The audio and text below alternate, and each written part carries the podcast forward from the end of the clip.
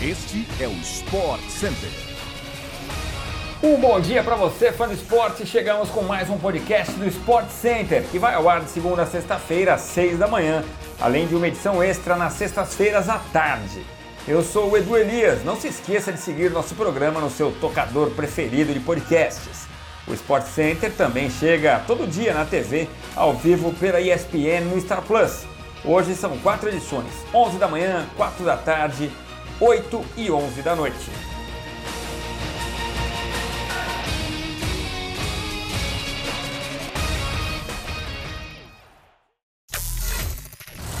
A seleção de José Roberto Guimarães soube lidar com qualquer pressão para voltar a vencer a Itália neste Mundial.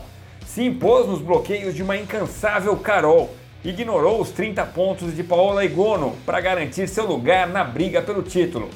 Em 3 sets a 1, parciais de 25-23, 22-25, 26-24 e 25-19, o Brasil avançou a decisão em Apeldoorn em busca da conquista inédita.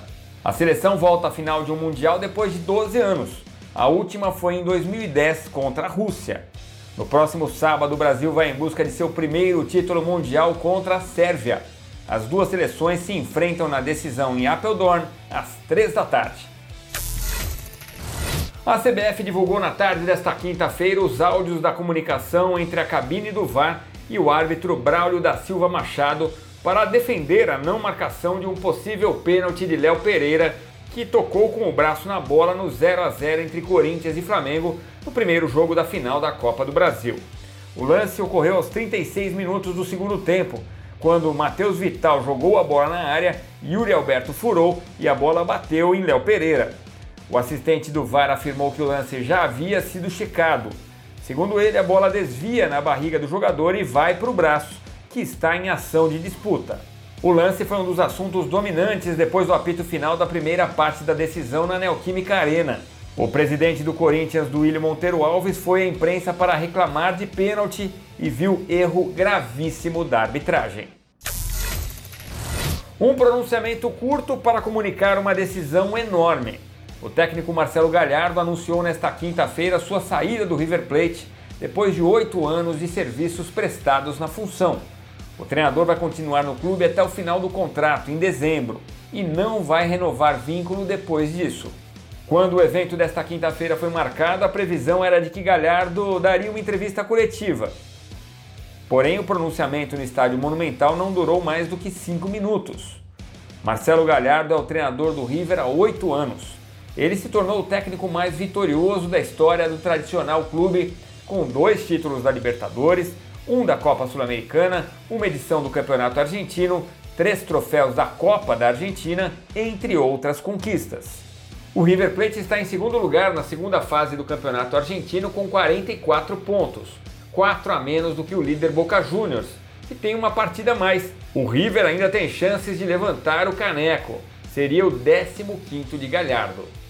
O Campeonato Argentino, o Fã Esporte assiste na tela da ESPN pelo Star Plus.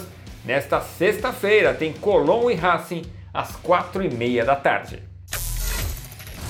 Escolhido na segunda rodada e na 55ª posição do draft 2022 da NBA pelo Golden State Warriors, o Alagui Santos atuará pelo time afiliado da franquia na G-League, a liga de desenvolvimento na temporada 2022-2023. O jovem de 20 anos assinou o contrato e vai jogar pelo Santa Cruz Warriors. Gui tem combinado treinos com a equipe do Golden State e com os companheiros de Santa Cruz.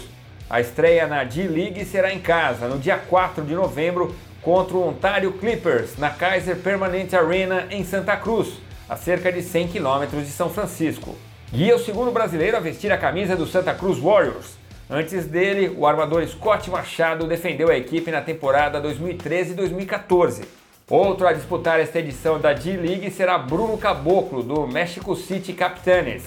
O único representante do Brasil na NBA esta temporada será o armador Raulzinho, do Cleveland Cavaliers. É o menor número de brasileiros na liga em 20 anos. E o fã de esporte volta a acompanhar a NBA na próxima terça-feira tudo na tela da ESPN pelo Star Plus. Chegamos ao fim de mais um podcast do Sport Center. Lembrando que nesta sexta-feira à tarde tem mais uma edição quentinha saindo para você. Valeu, fã de esporte, obrigado pela companhia. Até a próxima. Tchau, tchau.